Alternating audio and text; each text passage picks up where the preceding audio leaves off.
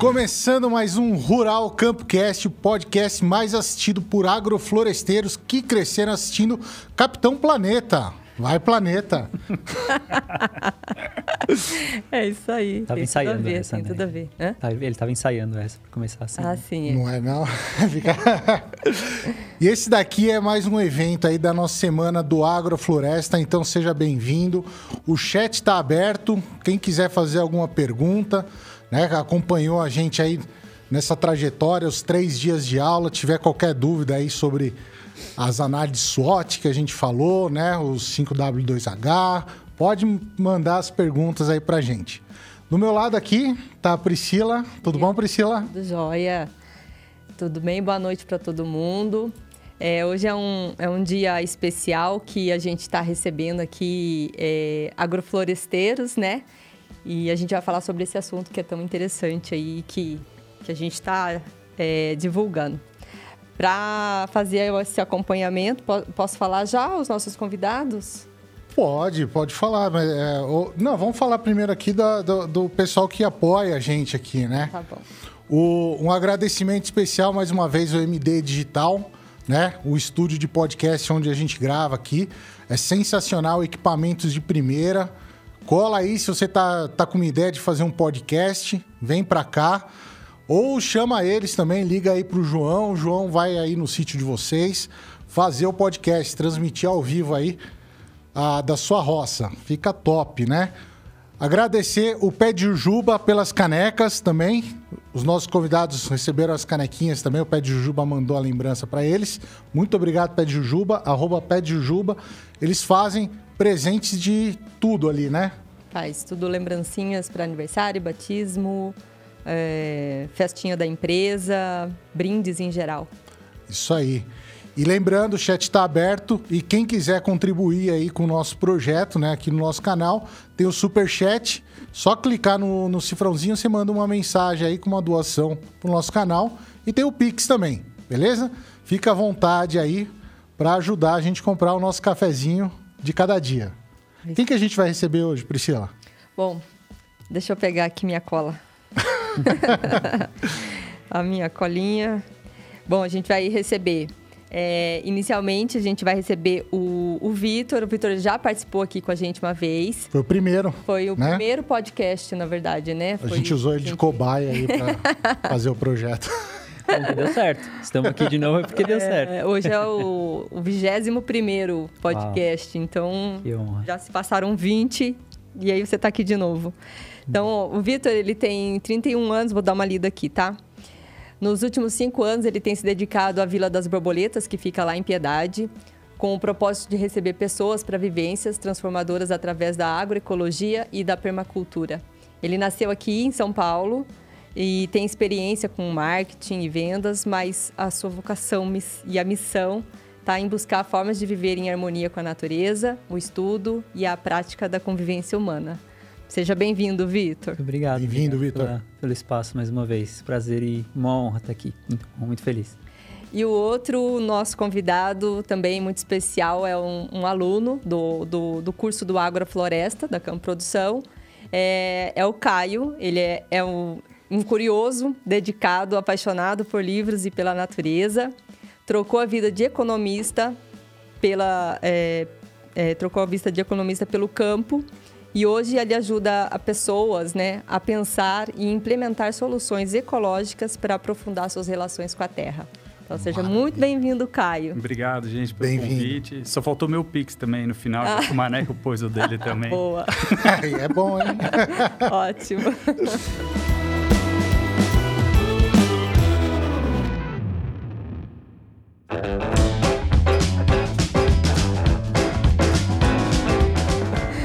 Bom, a gente convidou, então, na... duas pessoas aqui que não, não têm a raiz com a terra, mas resolveram fazer a transição, né?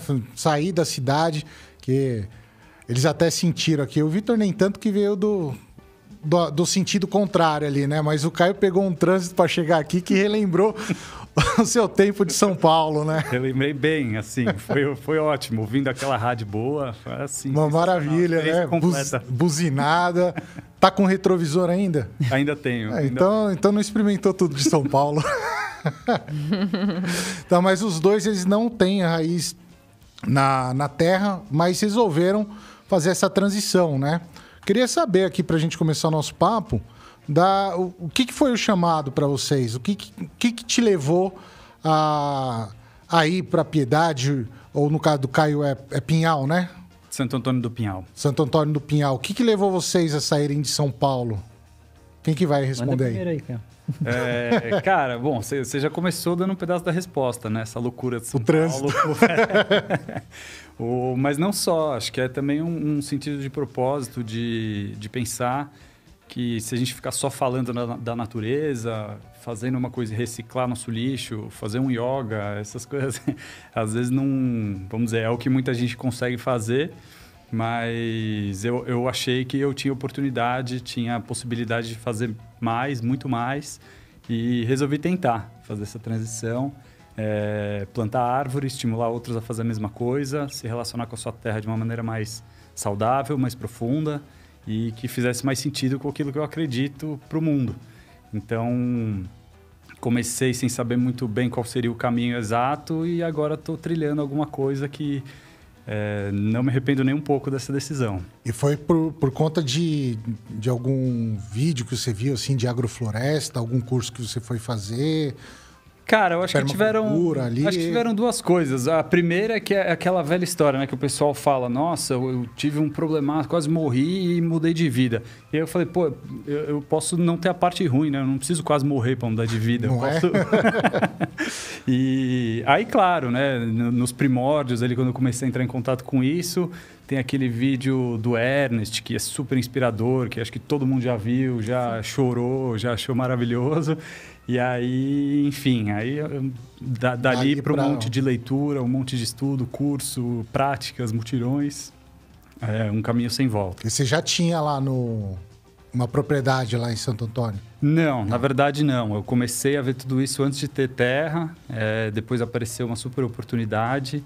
É, eu e minha esposa, com mais um casal de amigos, parceiros, é, compramos esse sítio e aí foi, foi o pontapé final, assim. Bom, você já, já estudou, já está querendo, já tem a terra, então agora falta o que mais, né? Aí... Bacana. Tá, tá, aqui em São Paulo você trabalhava com o que aqui? Eu trabalhei, eu trabalhei em banco, trabalhei numa consultoria é, com análise econômica, fiz também um pouco de vida acadêmica, fazer mestrado, o, mas era sempre trabalho de escritório, Sim, trabalho que ar-condicionado. ar-condicionado. Não que o campo não quebre a coluna mas é ficar sentado 10 horas por dia também quebra Dureza, a coluna. né? dá todo tipo de problema de saúde. Então essa foi mais uma motivação né de uma vida que, que eu pudesse acompanhar o dia sentir aproveitar as, as a vida né? aproveitar de certa e, forma. É e ter uma vida mais saudável mesmo sim né? com certeza. Eu sei Vitão eu, eu, eu, eu tive algumas das, das, das é, situações parecidas, assim, de, de, conclusões parecidas. Uma delas foi a de não precisar passar por algo é, super é, traumático na vida para poder fazer uma transição, né? Normalmente, o plano de muitas pessoas é trabalhar a vida inteira para no fim da vida ter o seu sítiozinho, sua chácara, comprar o ranchinho. e, e uma das dos pensamentos que eu tinha era, mas por que, né, fazer esse caminho e de repente não tentar um, um, um outro caminho que, que eu já desfrute mais desse, desse, dessa aventura de ter, de morar no campo. E para mim acho que começou com, com até talvez sou repetitivo para quem já me ouviu falar né, aqui mesmo da, da outra vez, mas sempre eu falo que tem esses dois caminhos assim, o caminho racional, onde você começa a perceber o seu entorno e você fala tem alguma coisa fora do lugar, minha alimentação não está certa, meu estilo de vida não está certo, qualidade de vida para mim é um parâmetro que está distorcido. E aí você começa a tentar fazer essas pequenas mudanças. Eu acho que eu sou um pouco megalomaníaco nesse aspecto, porque você começa com uma mudança e de repente você já, fez, já, já percebe que você vai se aprofundando mais. Então não vou só comer melhor, eu vou comer orgânico. Eu não vou só comer orgânico, vou plantar orgânico e assim Vai por tudo diante. junto ali. É, e aí tem, a- tem uma parte mais, é, eu diria, mais inconsciente, assim, eu não sei, que é o que algumas pessoas falam de chamado, né? Parece que você sente uma coisa que você podia estar fazendo mais, você podia estar fazendo diferente, não só por você, mas tentar é, trazer mais pessoas juntos para esses processos transformadores. E aí, aí eu resolvi encarar, né? Mergulhar de cabeça. Daí tem toda a história das viagens. Isso. Se você quiser saber das viagens do Vitor, assiste lá o nosso primeiro Rural Campcast, que conta bastante aí, que pegou o carro e saiu rodando aí. É. Esqueci o que eu ia falar. Mas daí você foi pra, pra Piedade. Vamos, Isso. Resumindo ali. Ah, lembrei. Assim, ó, é, você falou que é, se pegou é, como se fosse um chamado, né? Vocês acham que pode ser ah, quando a pessoa começa a sentir essas coisas de ir para o campo, de sair da cidade e tal? Vocês acham que ela pega aquilo como uma causa, uma abraça, abraça que tipo assim é tão é tão legal, é tão bacana que você quer levar uma galera junto com você. Você não quer só ir sozinho, né? Você quer levar uma galera junto. Vocês sentem isso assim, no geral? Eu sinto que sim, e eu sinto que isso pode, isso, isso acaba sendo quase uma consequência também. Mesmo que você não tenha essa intenção, é, é meio automático você fazer essa transição e, e- e se ver numa rede. Quando, quando você se percebe, você está numa rede de pessoas que estão fazendo essas, essas mudanças.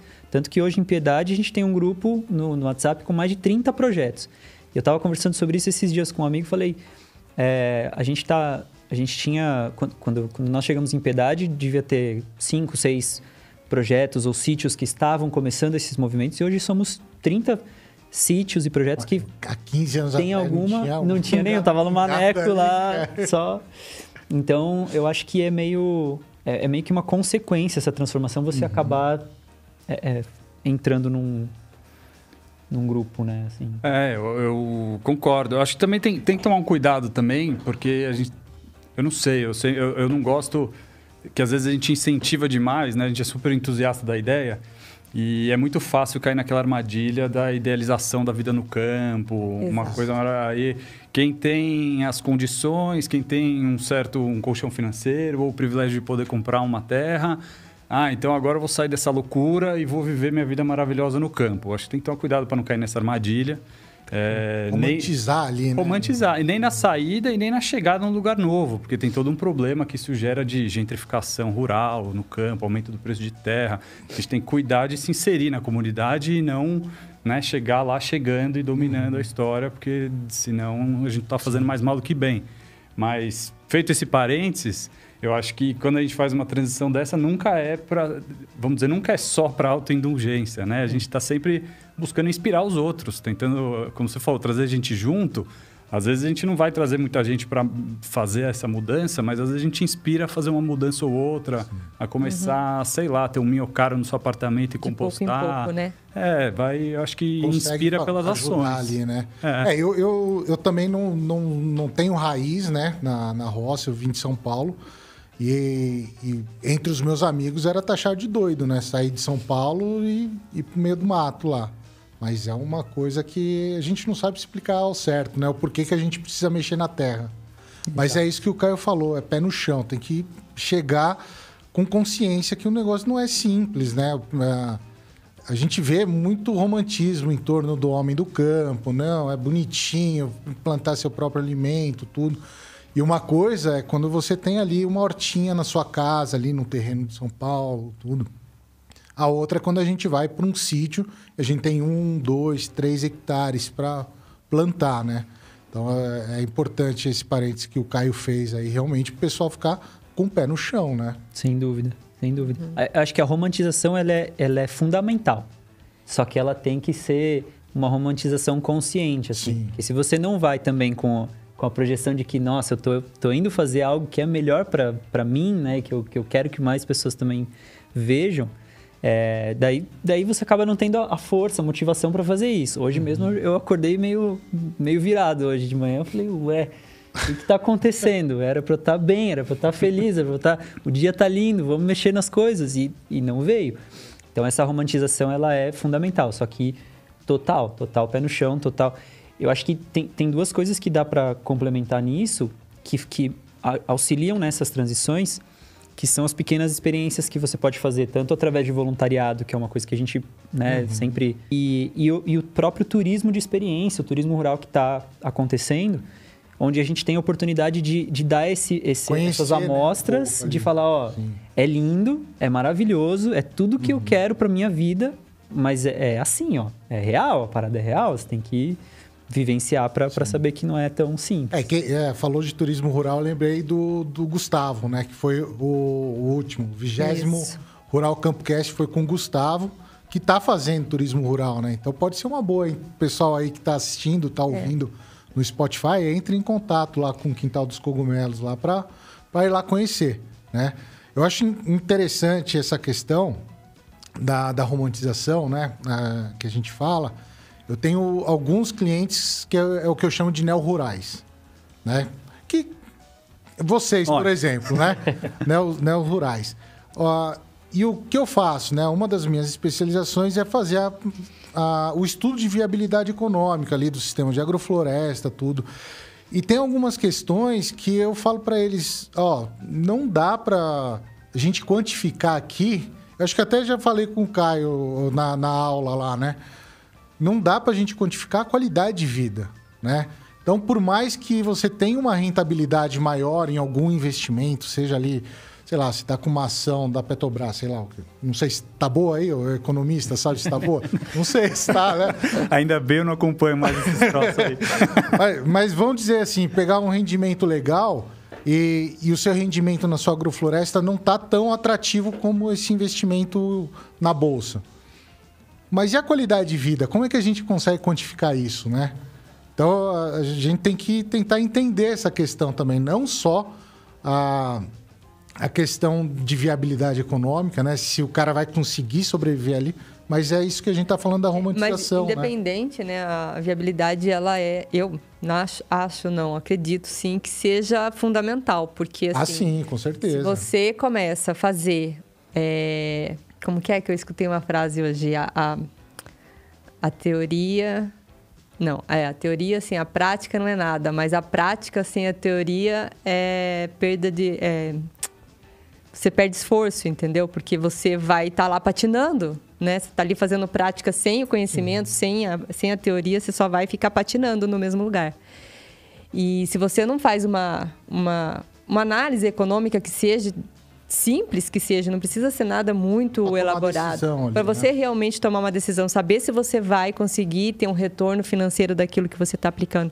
Uma coisa realmente é você ter uma horta e outra coisa é você ter a produtividade uhum, daquele negócio, certeza. do sistema em geral, né? Que ele é diverso. Você, na, é, numa monocultura, você vai, você estuda uma coisinha só né? E aí você planta aquilo, você é especialista naquilo. Já na agroecologia, na agrofloresta, você meio que tem que ser especialista em tudo, porque você vai plantar uma diversidade de coisas. E, e, e cuidar de certa de forma, coisas, né? E de certa forma isso é interessante porque te dá conhecimento para tomar decisões futuras com mais embasamento, né? A, a, cada passo que você dá, a cada tempo que você vai passando, você vai tendo mais é, sabedoria daquele negócio todo, né? É, é o, o, que é interessante nisso daí também é, é assim, é, é, a, a, na agrofloresta, na agroecologia, a gente preza muito pela diversidade, né? Então, às vezes, erroneamente, as pessoas acabam pensando que você tem que plantar tomate, alface, pepino, repolho, abobrinha, a brinjela, a frutas diversas, é, né? Então, assim, é, o ideal é que a gente tenha alguma coisa diversificada, mas, de novo, com o pé no chão ali, com poucas espécies também, para a gente realmente dominar. A gente consegue dominar quantas? Ah, eu consigo dominar cinco espécies, né? Dominar no bom sentido, a gente uhum, fala, né? Uhum. Cinco espécies, tá? E, então, cinco carro-chefes ali, onde eu vou saber tudo do tomate, saber tudo da abobrinha, saber tudo da maçã, saber tudo da, do abacate. E as outras que estão em volta, acaba sendo assim, se vier lucro, né? É. Uhum. Eu acho que é ainda mais amplo do que isso, porque aí a gente está falando, a princípio, só de cultivo. Na agroecologia, a, a, pelo menos na, na, na minha visão de agroecologia, você, você tem o cuidado com o todo. Então, o, o cultivo é uma parte dele. É. Agora, você tem é, você, você vai olhar para a floresta que está no entorno, você vai olhar para as abelhas que estão no entorno, Sim. você vai olhar para a água que você está usando, para onde está indo. É o agroecossistema inteiro. Exatamente, né? Com né? certeza. Diferente de. é, tudo bem, um, um- um- um fazendeiro que vai ter hectares de plantio de soja e tudo mais, ele vai, ele vai se preocupar com algumas coisas ali se ele quiser fazer legal, se ele quiser fazer bem feito. Só que dificilmente ele vai, ele vai abrir mão de um hectare de, de plantio para falar que ele tem que ter nichos de né, corredores verdes, que ele tem que falar é, se a água está sendo bem aproveitada, se, é, se ele tem uma fossa biodigestora, se ele faz tratamento, se, é, se, se ele tem é, iscas de abelha né, para propagar. Então, É um todo ali. Não... é um todo. Na agroecologia a gente pensa nesse todo, Sim. né? Ela, ela é... É, é interessante também, a gente está sempre pulando, né? Do planejamento, do financeiro, para a inspiração, para o bem-estar, para o meio ambiente. É, não necessariamente são coisas excludentes, mas às vezes são. Quando você tem que abrir, abrir mão de um pedaço do seu terreno para reflorestar, para você individualmente, aquilo é uma perda. Para o mundo é um ganho, mas é, pode ser um ganho para você se você revitalizar uma nascente, que Uhum. né, é muito bom. Mas é legal ficar pulando de um para o outro, acho importante, porque tem.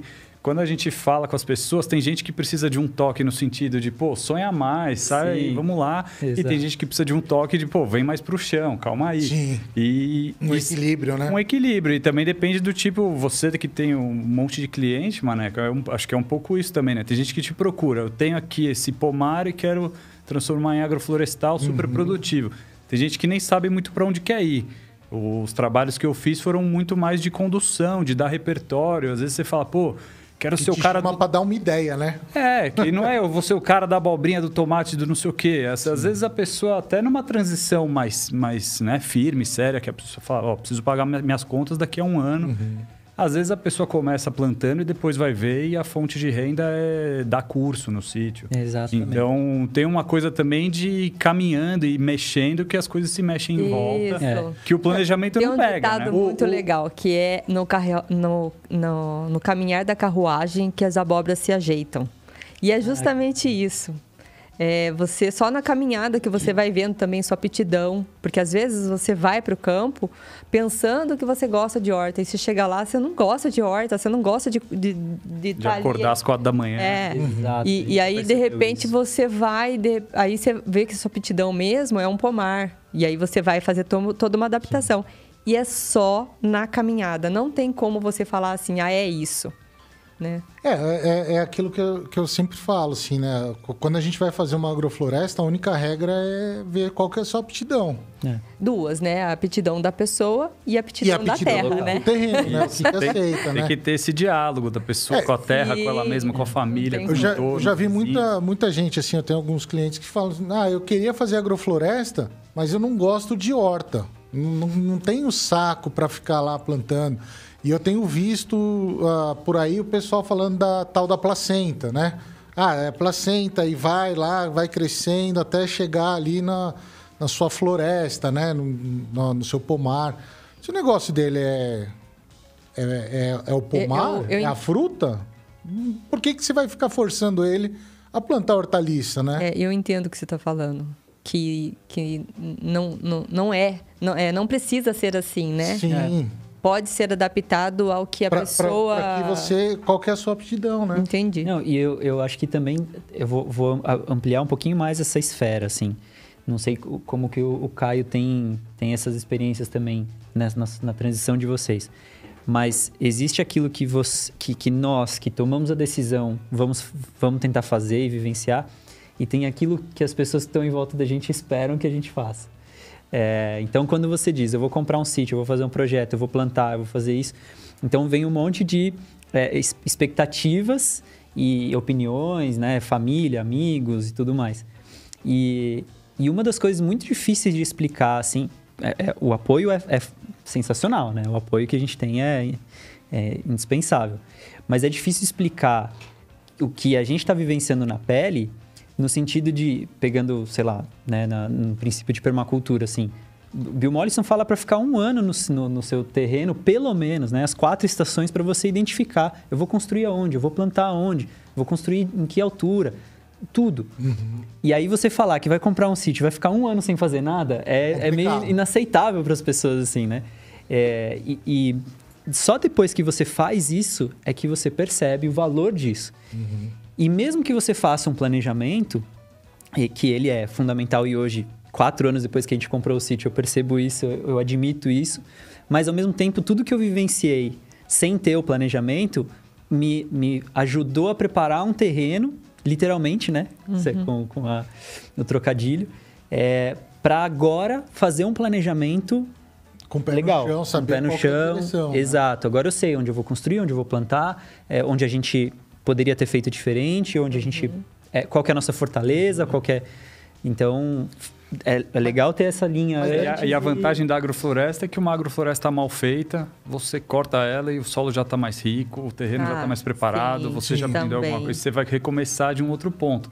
Claro que isso, né, a gente não pode falar para todo mundo, ah, fica aí um ano e a pessoa não É, tem renda. exatamente. É, aí né, não dá. Tem, tem, que- tem que ter um caixa para Tem que ter- às fazer vezes tem ali, que ter um né? caixa. Esse um O- ano esperando. E, também, e aí eu acho que é uma outra lição que, para mim, ainda bem que eu aprendi essa lição antes de começar a fazer coisa. Sim. Que me falaram assim, cara, começa pequeno, porque você vai errar. E aí você gasta pouco com o seu erro. Exato. Se você já começar com um plano enorme, pô, você falou, no meio do caminho você vai, você vai reconhecer outra coisa em você, vai mudar de ideia, o caminho vai ser outro. Uhum. E de repente você tá lá com um Titanic que você não consegue virar para nenhum lado. Perfeito. Então é melhor você ir pequenininho, vai aprendendo e adequando isso ao que você precisa de renda, ao que você tem de disponibilidade de trabalho. Tem gente que vai começar indo só no fim de semana para o sítio e aí também não dá para ter um manejo de Uhum. horta muito intenso, tem que Exato. ser É, o o. Vitor tem uma experiência legal aí. Isso, que ele, eu ele isso. É, eu conheço o Vitor, eu acho que desde que mudou para Piedade, Sim. né? O, e ele abraçou todos os projetos que chegaram lá na Vila das Borboletas, ele abraça, né?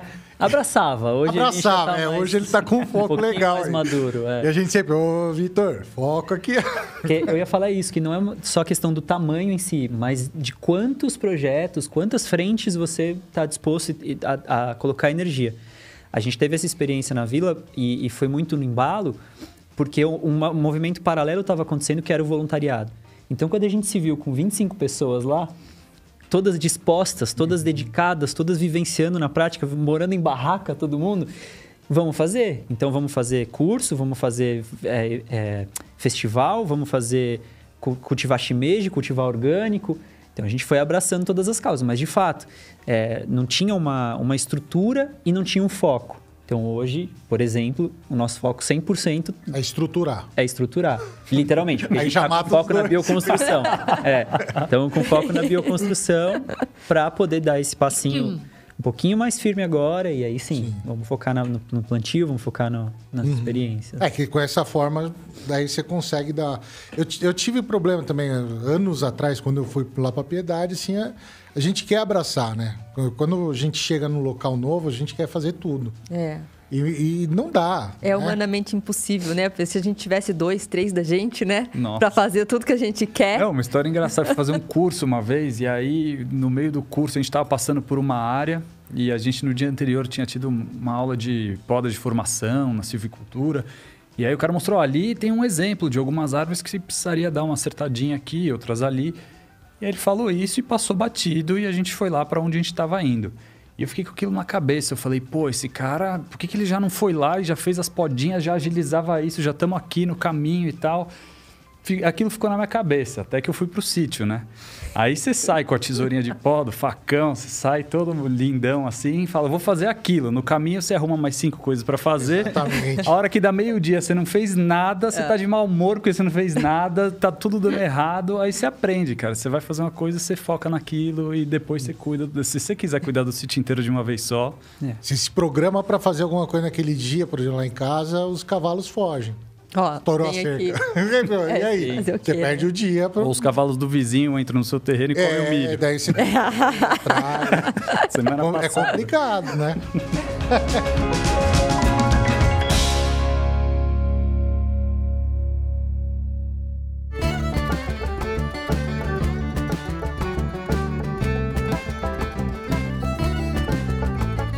Pessoal, eu quero agradecer a todo mundo que está assistindo a gente. Então, aproveita, faz, encaminha essa live para mais pessoas, para o pessoal vir aqui participar desse bate-papo que tá bacana. Quero agradecer a todo mundo que está mandando os comentários aqui. Eu tenho aqui algumas perguntas do Paulo Signorelli. Ele diz que ele é de Sorocaba, tem uma chácara em Piedade, tem faz uns sete anos. Ele quer ir morar para lá, tem uns dois mil metros. Mas ele queria é, ter uma... Ele, na verdade, quer saber de vocês, assim, qual que é a fonte de renda de vocês hoje?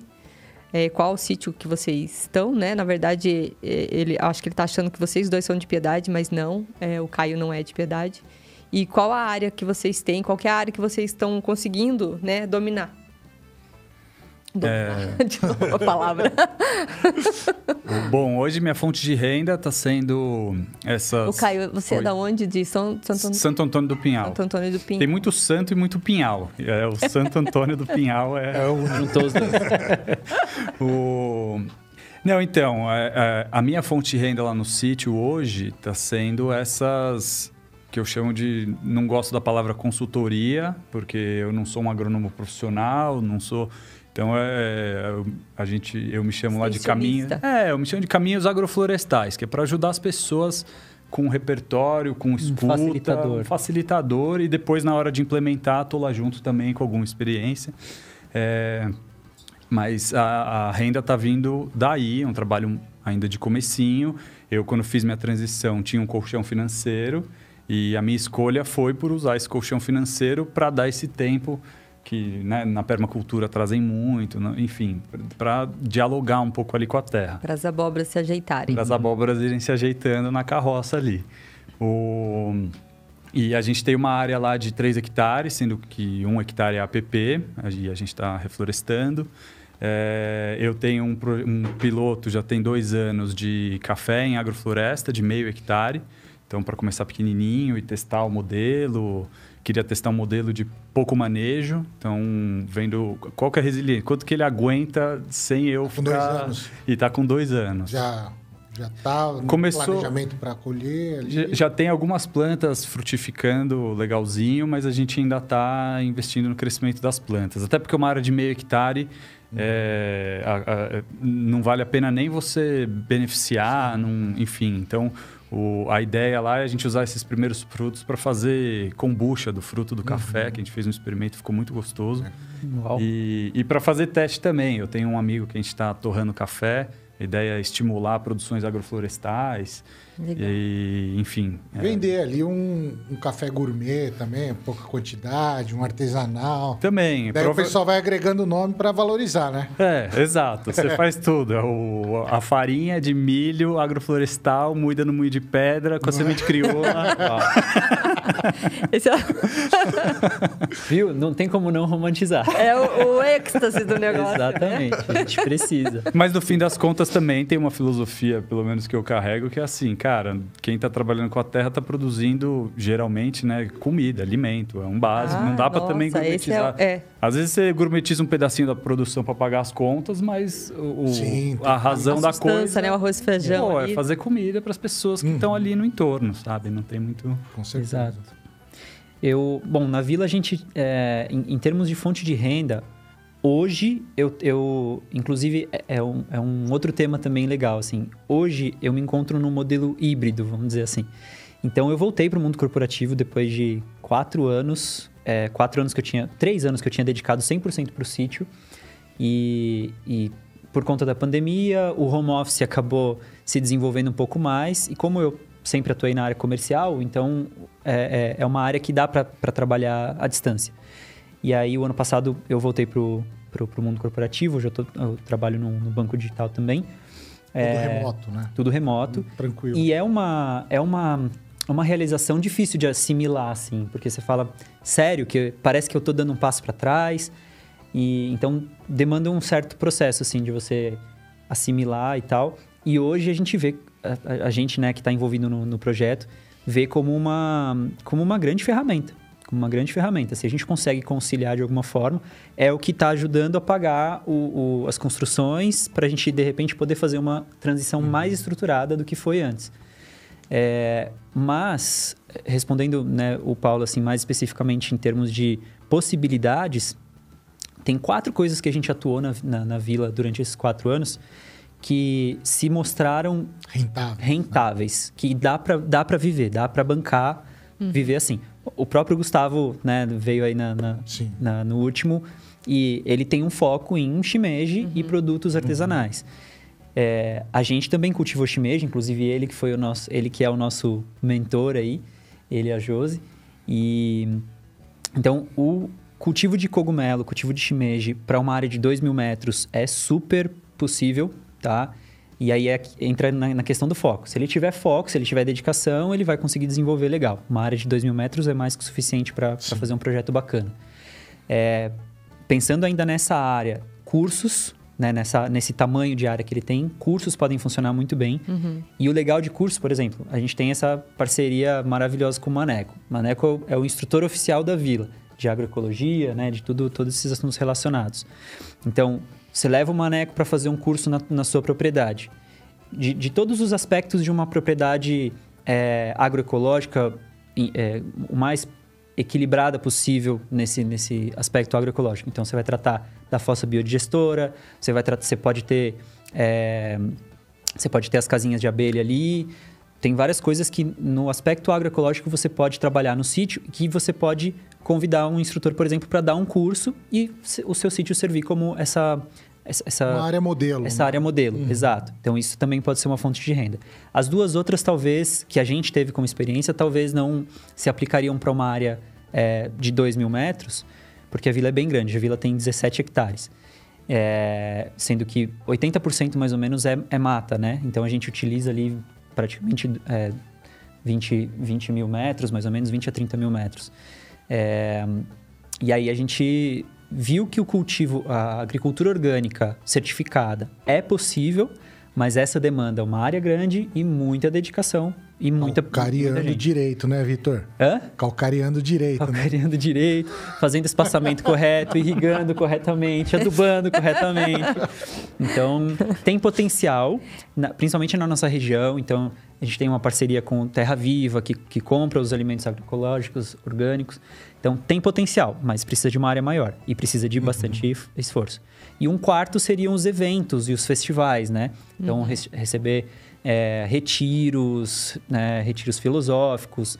A gente recebeu já um evento de, é, de alimentação consciente. Então, é, pode ser que seja feito numa chácara de 2 mil metros, é possível é, é, Fazer um evento acolher. gastronômico ali. É possível né? também. É, o, o Gustavo está fazendo. Né? Exato, exato. Sim. É, então, o sítio dele é, é, é, relativamente menor que o nosso, então uhum. acho que daria para usar como referência. É, o, o importante para uma área pequena é a gente sempre pensar, né, Paulo, o, em, em valor agregado ali do produto, né? Sempre procurar. Então, a frutas vermelhas é uma boa ali, né? Um morango, o próprio shimeji que, que o Vitor estava falando. Coisas que têm valor agregado, né? Porque a gente vai fazer uh, alface ali, não vai render, né? Um, uma estufa de um tomate, um tomatinho cereja ali, né? Tem umas variedades bacanas com valor agregado alto. Eu acho que uma outra possibilidade é, a, é, a, é o beneficiamento de produtos. Se ele tiver uhum. parceria, se ele tiver em piedade. Sim. A gente tem vários produtores lá na região. Então, se ele faz uma parceria com esses produtores, ele pode recolher esses receber alimentos, é, receber esses alimentos e, e, beneficiar, fazer compota, fazer geleia. Então, também é uma, uhum. uma possibilidade. Uhum. Tudo depende Ontem do a gente falou, né, da Marcinha, que ela estava fazendo lá... O curso de, de técnica em alimentos. Técnica em alimentos, aí eles aproveitaram e fizeram uma, uma, uma agro, pequena agroindústria na, na propriedade, na propriedade deles lá, pra, que já tinha uma cozinha. É, é, é e daí para o Paulo, por exemplo, é, é, importante ali fazer esse planejamento todo. Então, uma análise SWOT ali vem bem a calhar. Entender quais são os seus pontos fortes, pontos fracos, quais são as fraquezas, quais são as oportunidades que vão se apresentar aí para o Paulo, né? Sim. Paulo, se você não assistiu às aulas, a gente teve três aulas gratuitas, que foi segunda, terça e quarta e hoje a gente está finalizando com o podcast, então se você não assistiu ou, ou quem não assistiu ainda, está disponível, vai ficar por pouco tempo. São aulas assim que te, te direcionam, te deixam no final do, das aulas um plano de ação realmente para você começar a, a, tomar ações para que você consiga ter alguma é, direção, na verdade, para uma agricultura mais, agro, a, mais sustentável. sustentável.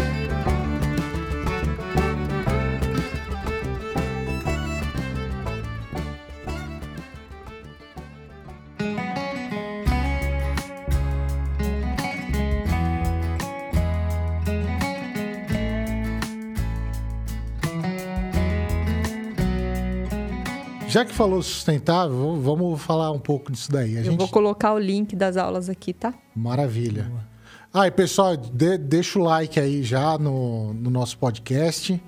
Compartilha. Se você está ouvindo no Spotify também, compartilha. Vai lá, eu, eu não lembro do botãozinho no Spotify qual que é, mas compartilha. Sempre compartilha. beleza? O, a questão da sustentabilidade. Ah, antes da gente começar essas aulas, né, essa- a semana do Agrofloresta, a gente veio falando, fi- fiz bastante postagem sobre sustentabilidade lá no Instagram, tudo. E, e, e o conceito de su- sustentabilidade hoje parece que começou a meio que distorcer, né? Sustentabilidade, assim, se você está reflorestando ali, você está sendo sustentável, né? Mas a sustentabilidade, vamos lembrar aqui, a gente tem que ter três pilares, né? Você fez até uma live com, com o pessoal lá do Do ponto de luz. Ponto de Luz e, e- e conversaram sobre isso também, né? A, então, a sustentabilidade é um tripé com três pilares. Se a gente tirar um pilar desse tripé, vai cair, né? Então, a parte social, a parte ambiental e a parte econômica.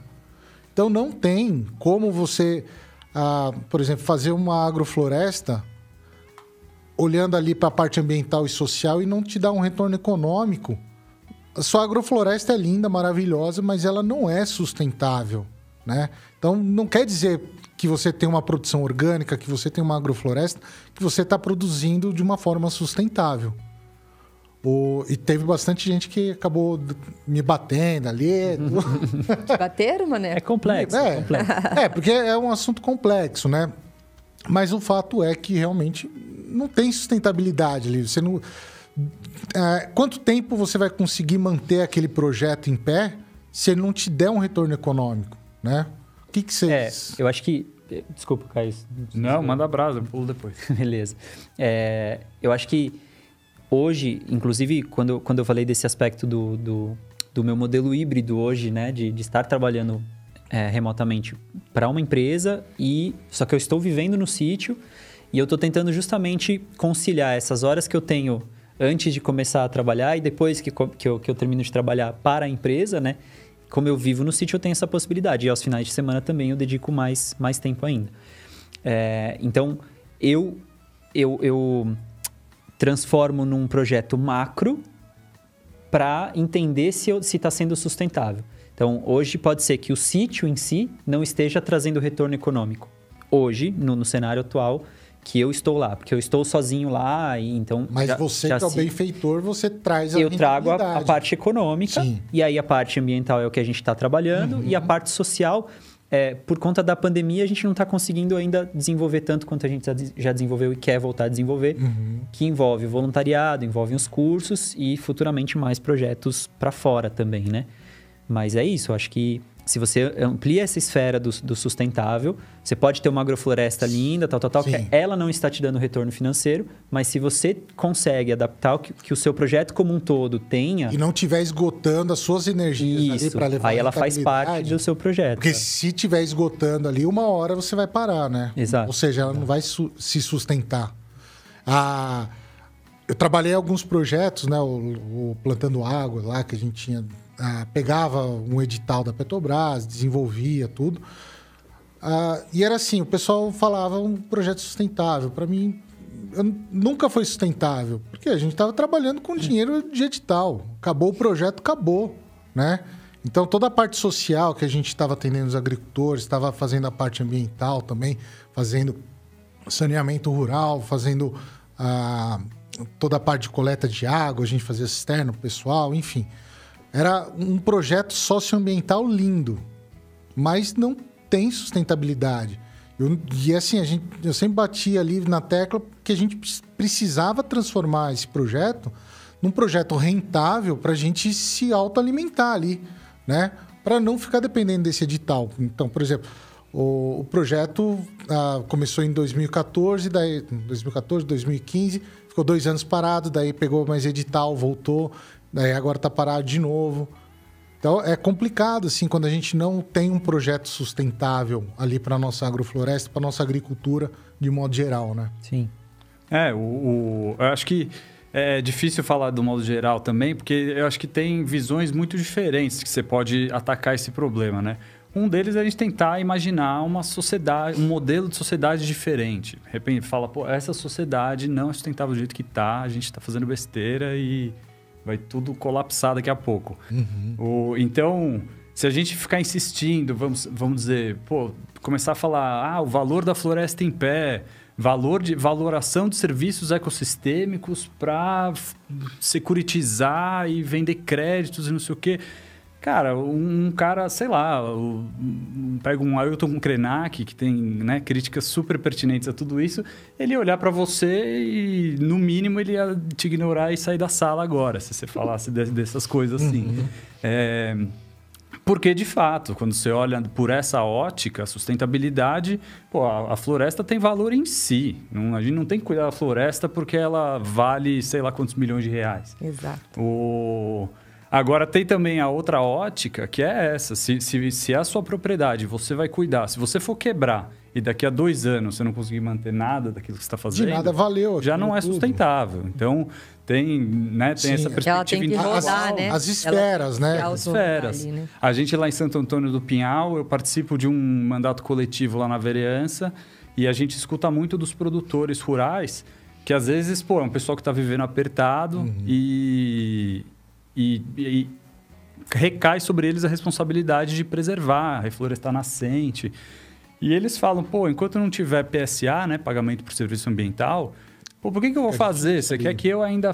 Pô, Não, não consigo. Então você fala, pô, por um lado é isso, você tem que valorar, você tem que pagar para o cara reflorestar, faz um esquema de PSA, que você pega o dinheiro de algum lugar que que está destruindo floresta e joga para quem está reflorestando. O... Então é, é sempre, é sempre um dilema, é delicado falar desse, desse tema. Mas eu concordo com você, Maneco. Em geral, a gente precisa ter essa ideia de que sustentável tem que, tem que parar em pé e ter futuro, né? Senão. E, isso- e complementando isso, você falou do, do, do Ailton, é interessante porque se, se- é, um, um dos desafios é a gente lembrar que a gente está num processo de transição. E é, quando a gente começa a fazer essa, essas mudanças, às vezes elas vêm de uma maneira tão voluptuosa que a gente quer que a coisa já mude. E a gente já quer vivenciar ela já mudada. Uhum. E a gente. é, é, e, e tem muita gente que. Cada um tá num, num processo, cada um tá numa velocidade nessas mudanças, né? Tá num ritmo diferente. E aí, esse processo de valorizar a floresta e tudo mais, ele não é para ser o modelo do futuro, ele é para ser o modelo tran- de transição. Tem que ser agora. Ele tem que gente ser começar agora. dar valor para isso. Isso, agora. mas para que seja uma transição, para que lá na frente as pessoas compreendam que a floresta tem valor por si Sim. só. Enquanto elas não compreendem isso por si só, a gente precisa trazê-las para uma, uma, uma etapa de transição onde se valoriza isso economicamente para depois é, é, dar um outro passo, né? Então eu acho que esse processo de sustentabilidade ele vai, ele vai passar sempre por essa, esse- essa etapa de transição. E é- ela é muito, muito desafiadora, porque... É, porque Toda você mudança tá- cultural, ela leva um certo tempo É. e muito longo até, por sinal, né? E eu acho que é justamente isso, né? Uma mudança cultural geral, na verdade, né? É, você está É, querendo seu- criar um mundo novo, mas o boleto é do mundo atual, né? Exatamente. Não- Boa.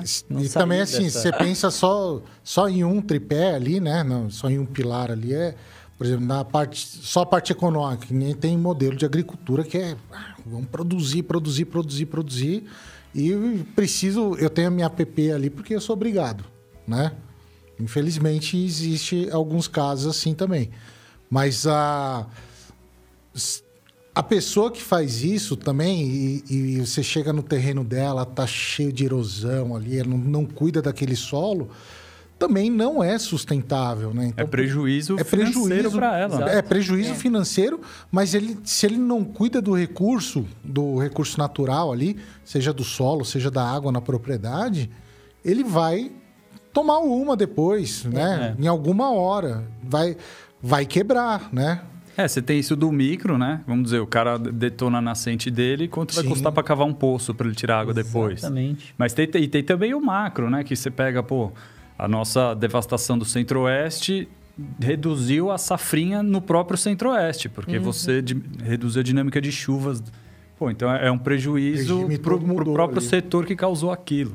É. É. Não, é- não sei se é o modelo ideal, mas pensando assim, de maneira bem fria, assim, essa pessoa que ela só vai preservar porque ela é obrigada, se você passa a, a, a recompensá-la de alguma forma, né, economicamente, financeiramente, para ela preservar, é óbvio que não seria só isso. Seria levar uma consultoria especializada lá e, e começar a, uhum. a, mostrar os indicadores do benefício que é ela preservar. Só que ela está ganhando por isso.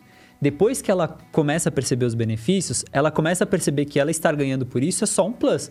Ela, na verdade, está ganhando muito mais. E depois disso é que ela vai falar assim: nossa, realmente, preservar é, é a melhor opção. Não que ela vá fazer, virar essa chavinha de uma hora para outra. Tem projetos, eu, eu, não conheço a fundo a, a, a, Fazenda da Toca, mas tudo que eu vi até hoje da Fazenda da Toca reflete isso. Reflete que eles perceberam que tem um valor no, no, tem um benefício muito maior em você produzir de uma outra forma, diferente uhum. do que a gente está acostumado, que o benefício é muito maior e que você também vai ser recompensado financeiramente por isso. Pode ser até uma consequência, né? Os produtos da Toca estão aí, estão no mercado, estão uhum. ganhando dinheiro. E se você olhar o aspecto da, da, da coisa, ela está lá, com agrofloresta, com galinha né, sendo, sendo tratada de maneira diferente para vender o ovo orgânico. Tem um ciclo ali, né? É, não estou falando que eles são santos, eu não conheço, né? não sei qual que é o nível uhum. de... Mas, a princípio, tudo que eu vi até hoje retrata isso. Que, que, que se você acredita num processo de transição e, é, e for recompensado por isso, caso você não acredite ainda 100%, né? Que você vai ter um retorno financeiro disso. Mas você tendo, experimentando e, e colocando esses, essas métricas de falar, olha, tá vendo? O benefício para você é muito uhum. maior eu acho que tem, tem jogo. É, tem muita coisa já acontecendo, né? A, a gente vê a agricultura convencional mudando muito uh, o uso da questão de químicos e agora usando biológicos. Tem muita gente já fazendo esse tipo de coisa, uhum. né? Ah, é benefício para o meio ambiente, mas ele está fazendo mesmo mais para o bolso, né? Mas o benefício é para tudo ali, né?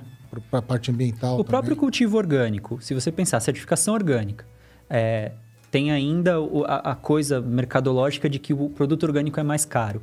E aí você tem grandes produtores querendo fazer essa conversão porque vão ganhar mais dinheiro, não necessariamente Sim. porque vão ser mais ecológicos nem sustentáveis. Só que ao fazer isso, automaticamente Já você tá vai ter que entrar em critérios, tudo. é. Uhum. E aí depois de entrar nesses critérios, você vai perceber os benefícios desses critérios. E aí, beleza, você fez Sim. uma transição. Se ela foi é, embasada no, no puro genuíno sentimento de transformar para o bem, uhum. ou se ela foi embasada no, no, no, ganho financeiro, mas que depois ela teve um resultado, ok, é, é faz parte da transição. Né? Independente se entrou é, nessa pelo romantismo né? ou pelo dinheiro. Exato. É independente porque vai ter a mudança, ela vai ver e aí ela vai ser tocada, né? Exato. É, e tem coisas que já são, vamos dizer, tem modelos, você pega de produção de orgânico, agroflorestal, um modelo de CSA é lucrativo para todo mundo, é mais barato para o consumidor, é melhor para o produtor, só não é bom para o atravessador, que uhum. some da história.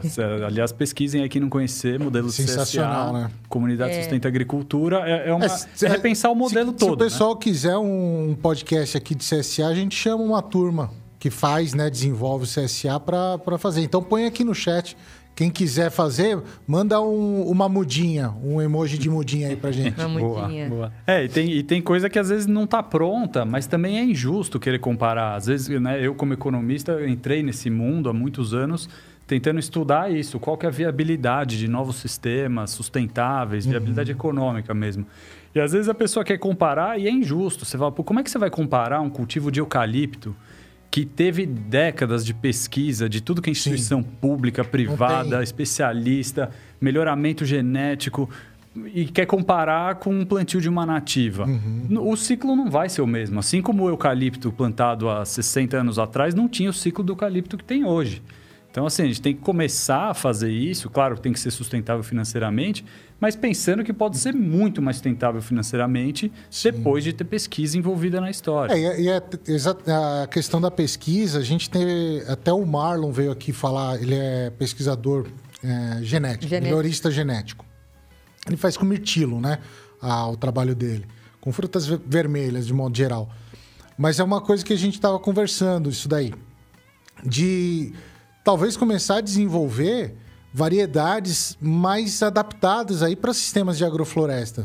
Né? Então, alguma variedade com uma raiz que tem uma característica X, Y, Z, né? que se adapte super bem ali para a gente ter uma produtividade legal também. Então daí a gente começa a trazer que melhoramento genético, né, é, é diferente de transgenia. Isso, é, exatamente. A gente fala melhoramento Sim, genético, é. o pessoal acha que é transgênico, não é?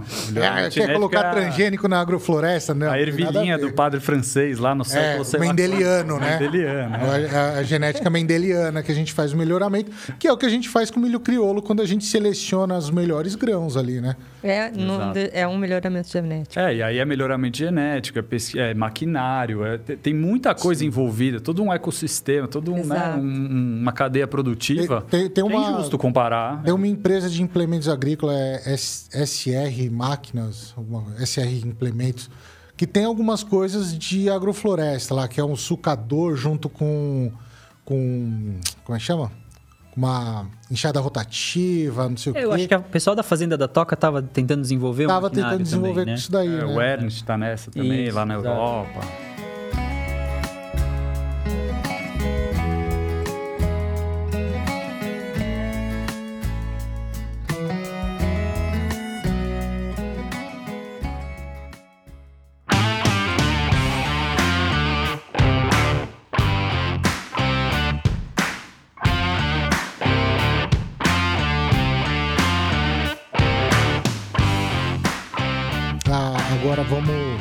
Vamos falar aqui do agrofloresta. Ah, em tudo isso que a gente falou, ah, como é que o curso, para vocês aí, o, o nosso curso, ah, veio trazer uma visão legal, diferente? Lembrando, pessoal, o, o, o Vitor, ele fez o curso de agroecologia com o Maneco presencialmente. E o Caio é um aluno nosso virtual. A gente, na verdade, se conheceu hoje, né, Caio? A gente só- Presencialmente, né? Presencialmente, é porque a gente teve as mentorias é, online, então era tudo é, pela internet. E, e aí a gente conheceu ele hoje. Ele é o aluno do Agrofloresta. Vai, vai Mas aí, o que, que você estava falando? É, não, o, o que que vocês tiveram, assim, de sacada do, pelos cursos, tudo que, que a gente faz, que mudou ali a forma de vocês produzirem?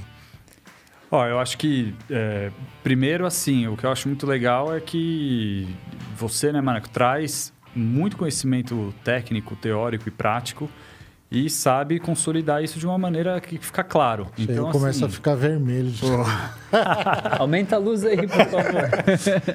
O, não, porque no curso que eu participei, por exemplo, tinha aluna de agronomia, se não me engano, e, e e professor universitário que nunca tinha plantado um tomate na vida, imagino. Exato. E, e, e o conteúdo acessou todo mundo, porque.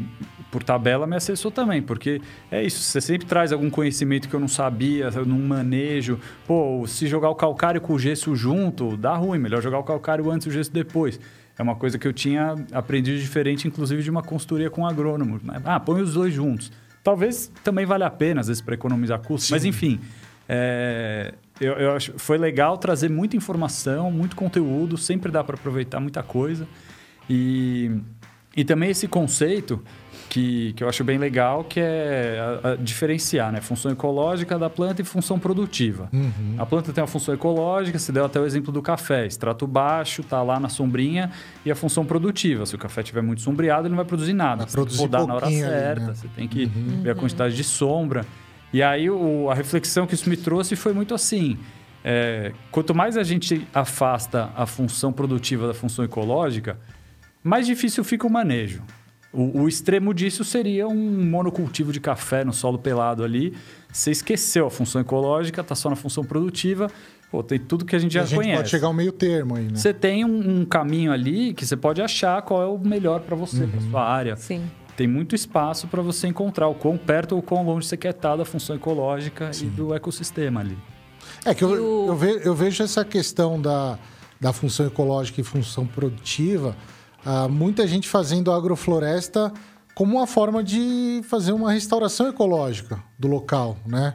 Então, é, daí voltando naquele negócio da sustentabilidade, assim, é, é, é- é lindo, é legal, é demais, né? Ótimo que está fazendo isso, mas não está tendo uma produção comercial ali, né? Então, são questões diferentes, né? Sim. E nenhuma delas tá, tá errado. É, tem espaço para tudo. Tem- tudo, vai exatamente. A gosto do freguês. É. Exato. É, a pergunta é se a gente quer ser produtor rural ou quer ser coletor e caçador ali, né? Exato. O que, que a gente quer? É, e tem, né? Vamos dizer, É se o cara quer incorporar no sítio dele um turismo rural, vai mostrar uma agrofloresta de café, talvez o cafezal dele possa ser um pouco menos produtivo para atrair um pouco mais na história. Então, assim, tem, tem Sim, espaço. por que pra não, né? Sim, É. É, com certeza. É, na vila, na, na Vila das Borboletas, a agrofloresta, ela não tem objetivo comercial. É, a, a gente rentabilizar a agrofloresta pode ser uma consequência lá na frente. Mas a agrofloresta, ela, na, na vila, ela tem o objetivo é, Educacional. edu- é, educacional e, e restaurativo. Uhum. Porque a área que ela está plantada, ela estava totalmente degradada. Sim. E é um ela- talveg é ali, talveg. uma nascente embaixo. Exatamente. Ela está exatamente em gritando cima ali. da nascente. Nossa. Então, é, esse é o, o propósito principal ali da agrofloresta. Mas futuramente, se a gente tem produção, principalmente banana, vai ter muito, né? Algumas frutas de, de época ali, cítricas, pode ser que a gente acabe comercializando. E, então, esse, esse é o objetivo da agrofloresta na, na vila. O curso, eu acho que é, é, o maior benefício do curso online é que, por exemplo, o Caio está lá em San- Santo Antônio do Pinhal e consegue ter a, a experiência com o Maneco. Porque só nós tínhamos a sorte de ter o Maneco perto lá em Piedade. Verdade. embora ele viaje pra caramba fazendo outros cursos em outras cidades.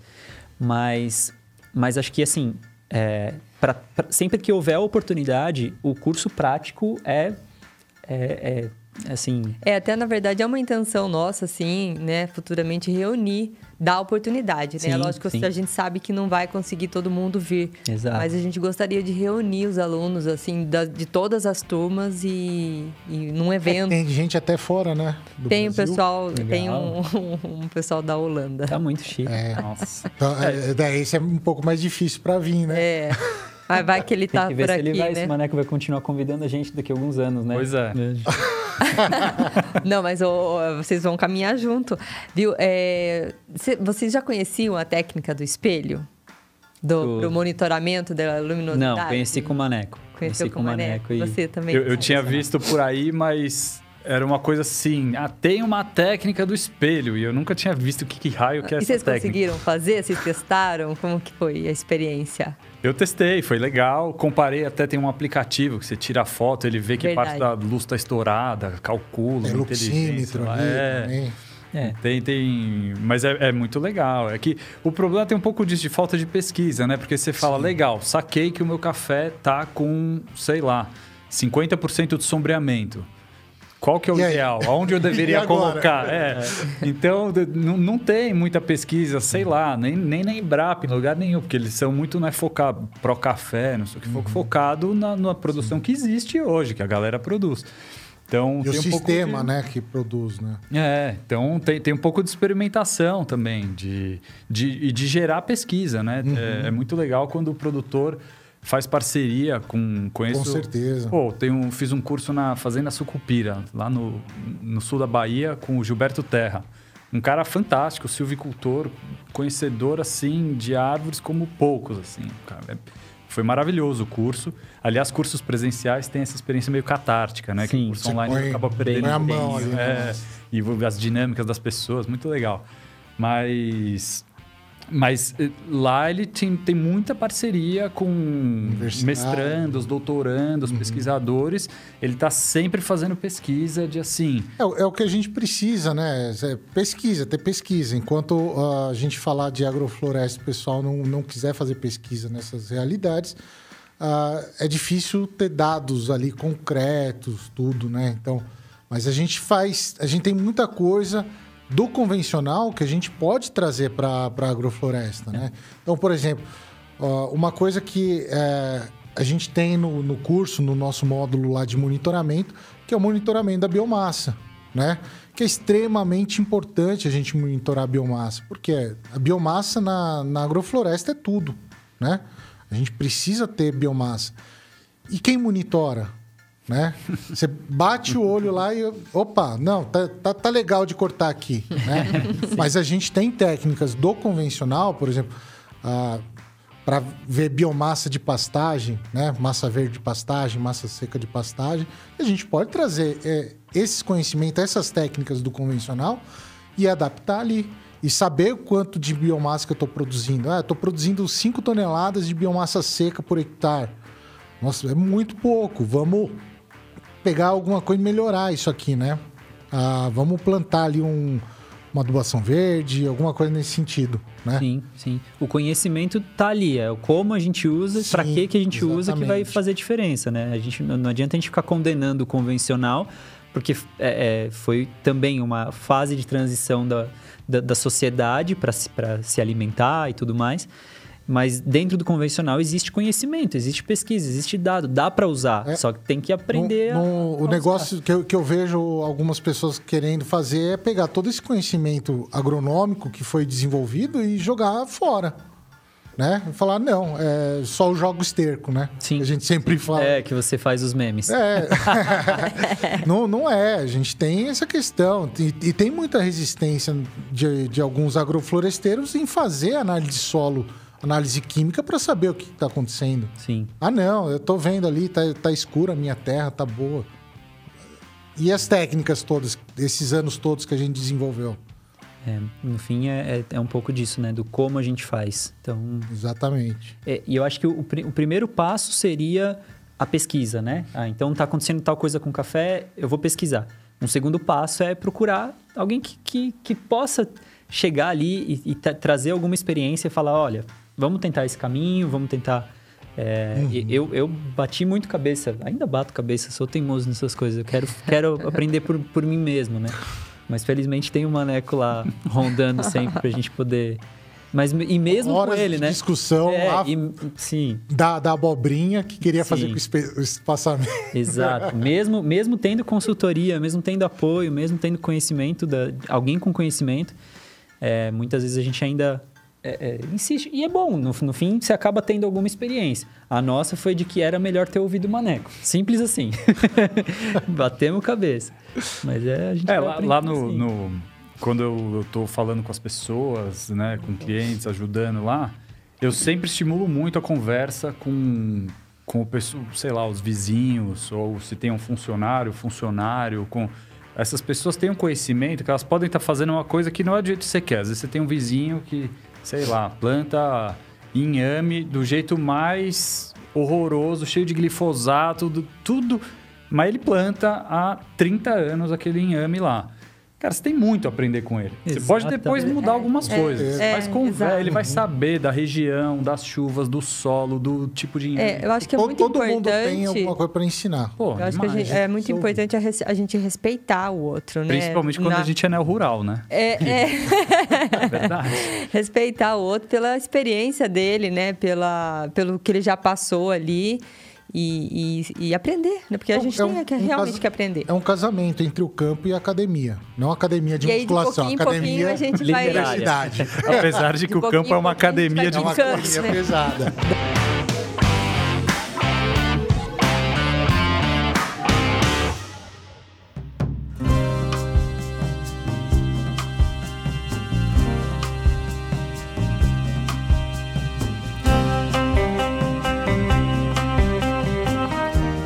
Pessoal, a gente tá, tá dando a nossa hora aqui, a gente vai É, encerrar. passa já. muito rápido, Muito né? rápido. Eu, na verdade, tenho mais perguntas, né? Mas, infelizmente, tem agora duas perguntas aqui que não sei se a gente é, coloca na mesa, porque eu acho que é... Eu tô com tempo. Eu vou voltar com vocês mesmo? É, a gente vai.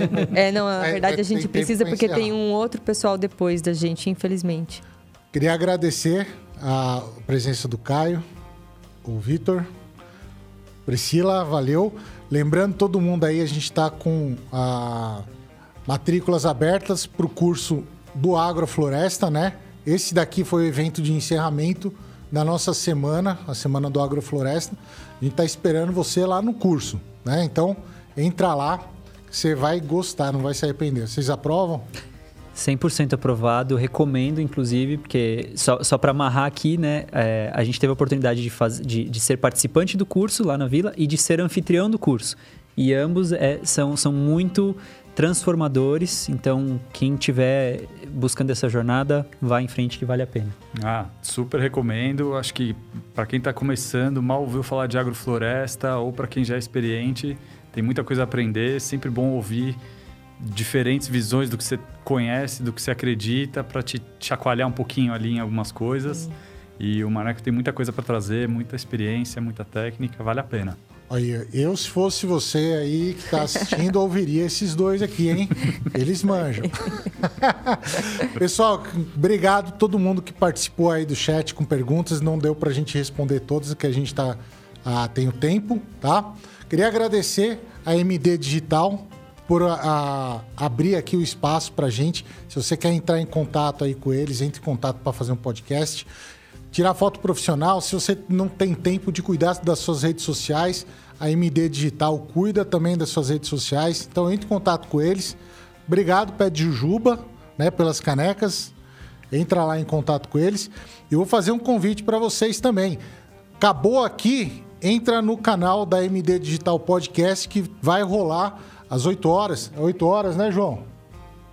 8 horas. Vai rolar o 514 News né, com notícias de tecnologia aí que aconteceram essa semana. Beleza? Obrigado. Obrigada a todo mundo, obrigada Caio, obrigada Vitor, foi muito Obrigado. ótimo. Vamos deixar obrigada o último... a todo mundo que participou. Vamos deixar o último recado aí, rede social para seguir, como é que faz? Isso, dá os últimos recados. Ah, aqui eu estou entrando nesse mundo das redes sociais, sou novato nessa, mas arroba Caminhos Agroflorestais. É, o Pix eu não vou passar agora, mas. o pessoal que precisar de alguma ajuda lá em Santo Antônio do Pinhal e na região é lá, é só procurar o Caio. Com certeza, estamos lá. Em outras regiões também, a gente faz, faz de tudo aqui. Legal. e valeu, Vitor. Foi prazer conhecer você. Obrigado, Priscila. Obrigado, Mané. Obrigado. A gente que agradece a presença. Obrigado mais uma vez pelo espaço. Prazerzão te conhecer. Espero que a gente consiga dar um pulinho lá para conhecer também. E arroba viladasborboletas.eco é, no Instagram e no Facebook só, arroba Vila das Borboletas. É, por enquanto a gente está nesse momento de reestruturação, mas em breve a gente vai reabrir voluntariado, curso e é isso aí. Legal, perguntaram aqui se estava aberto. Em breve, em breve. Mas, mas pode mandar mensagem lá pra gente, Beleza. a gente vai, vai organizando. Eu falei que estavam fazendo melhorias. Yes. Isso aí, siga lá e siga também a Campo Produção. Se você não conhece a Campo Produção, a gente tem vídeo novo toda segunda, quarta e sexta. Se inscreve no nosso canal no YouTube e acompanha a gente pelas redes sociais lá, o Instagram. Qual que é? Arroba Campo e Produção. É isso aí, pessoal. Então, até a próxima. Valeu!